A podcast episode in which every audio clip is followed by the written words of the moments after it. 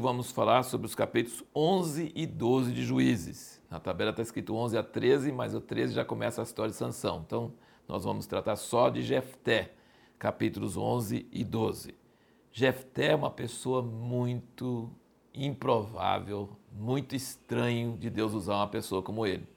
Era filho de uma prostituta, os irmãos legítimos expulsaram de casa, ele era uma pessoa bruta, é uma pessoa meio diferente, mas Deus resolveu usar esse cara. Não é qualquer pessoa que aceita ir contra um inimigo muito maior, não é qualquer pessoa. Então, na hora do apuro, os anciãos lá que tinham rejeitado ele, chamaram ele.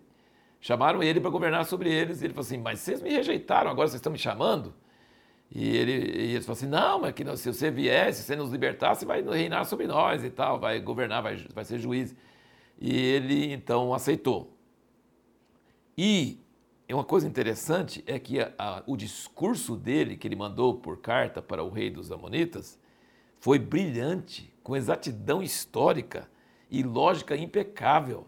Uma coisa que você jamais é, poderia pensar de uma pessoa como ele. Ele explicou a história, ele explicou que Israel não tirou terra dos Amonitas, que eles não tinham direito de, de ir contra Israel. E os Amonitas estavam fazendo uma proposta: vocês entregam as terras que. É, certas terras que a gente fica em paz. Ele falou: não, essas terras não são suas. Essas terras Deus deu para nós, assim como deu terras para vocês também. E nós nunca tiramos terra de vocês, e vocês estão errados. E em todos esses anos, quantos séculos, vocês nunca reivindicaram, que vocês estão vindo agora com esses argumentos esfarrapados. Não tem, não tem base. É, é muito importante entender que numa guerra você precisa ter direito moral. Não só força no exército, não só coragem, não só estratégia. Você precisa ter direito moral. Você precisa sentir que você está agindo e lutando por uma causa justa. E foi isso que Jefté conseguiu com, a, com o discurso dele. Ele provou que historicamente e moralmente ele tinha razão e, e o rei dos Amonitas não tinha razão. Mas é lógico que os reis dos Amonitas não iam ouvir nenhuma razão disso, ele achou que ele era forte e podia fazer o que ele quisesse.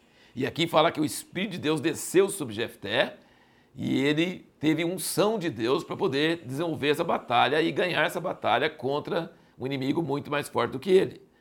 Mas ele foi fazer um voto idiota.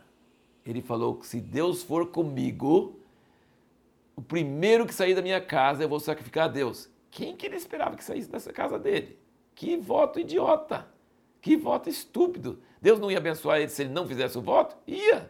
Deus tinha ia abençoar ele sem o voto. O Espírito já tinha vindo sobre ele para fazer isso, ele já tinha respondido com muita exatidão, com muita clareza. Mas, infelizmente, ele é, teve essa, essa atitude. E aí ele ganhou vitória, voltou alegre, e a única filha dele saiu celebrando para encontrar com ele, para dar as boas-vindas para ele.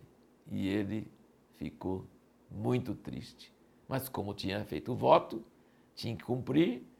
E ela que teve uma atitude nobre, uma atitude tremendo assim, ela falou assim: não tem problema, desde que o povo de Deus foi protegido e ganhou vitória, minha vida não tem problema. E ela foi chorar a virgindade com as colegas dela por dois meses, pediu esse prazo para o pai, depois voltou e ele sacrificou ela em holocausto ao Senhor.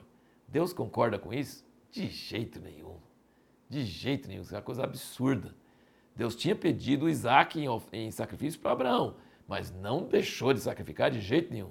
E Deus já tinha falado que jamais queria que sacrificasse ser humano, de jeito nenhum.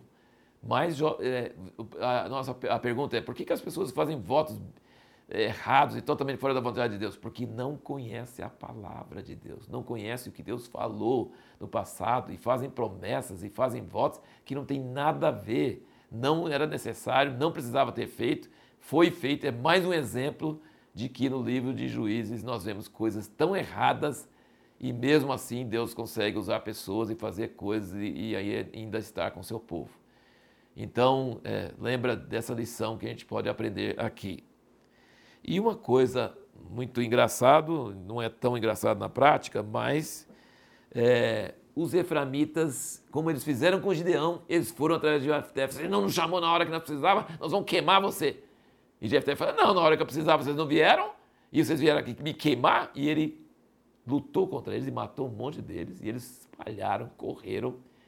E aí eles queriam passar o rio e ele pôs pessoas lá para vigiar o rio e os eframitas não eram cariocas. ele falou assim, eles falaram assim, você é da Efraim? Não, não sou não. Então fala chibolete. Aí eles falavam assim, cibolete. Eles não conseguiam falar chi, ele falava si.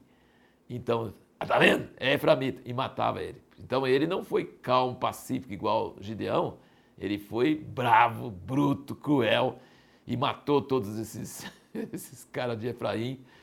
É, mas eles também vieram um pouco mais bélico contra ele do que vieram contra Gideão. Eles vieram falando que ia queimar ele e a família dele. Então, é, isso aí é, uma, é um detalhe. No próximo vídeo, nós vamos ver um personagem muito famoso, sempre presente nas histórias de escola dominical. Todas as crianças sempre aprendem sobre ele. Sansão. O que, que podemos aprender da vida de Sansão?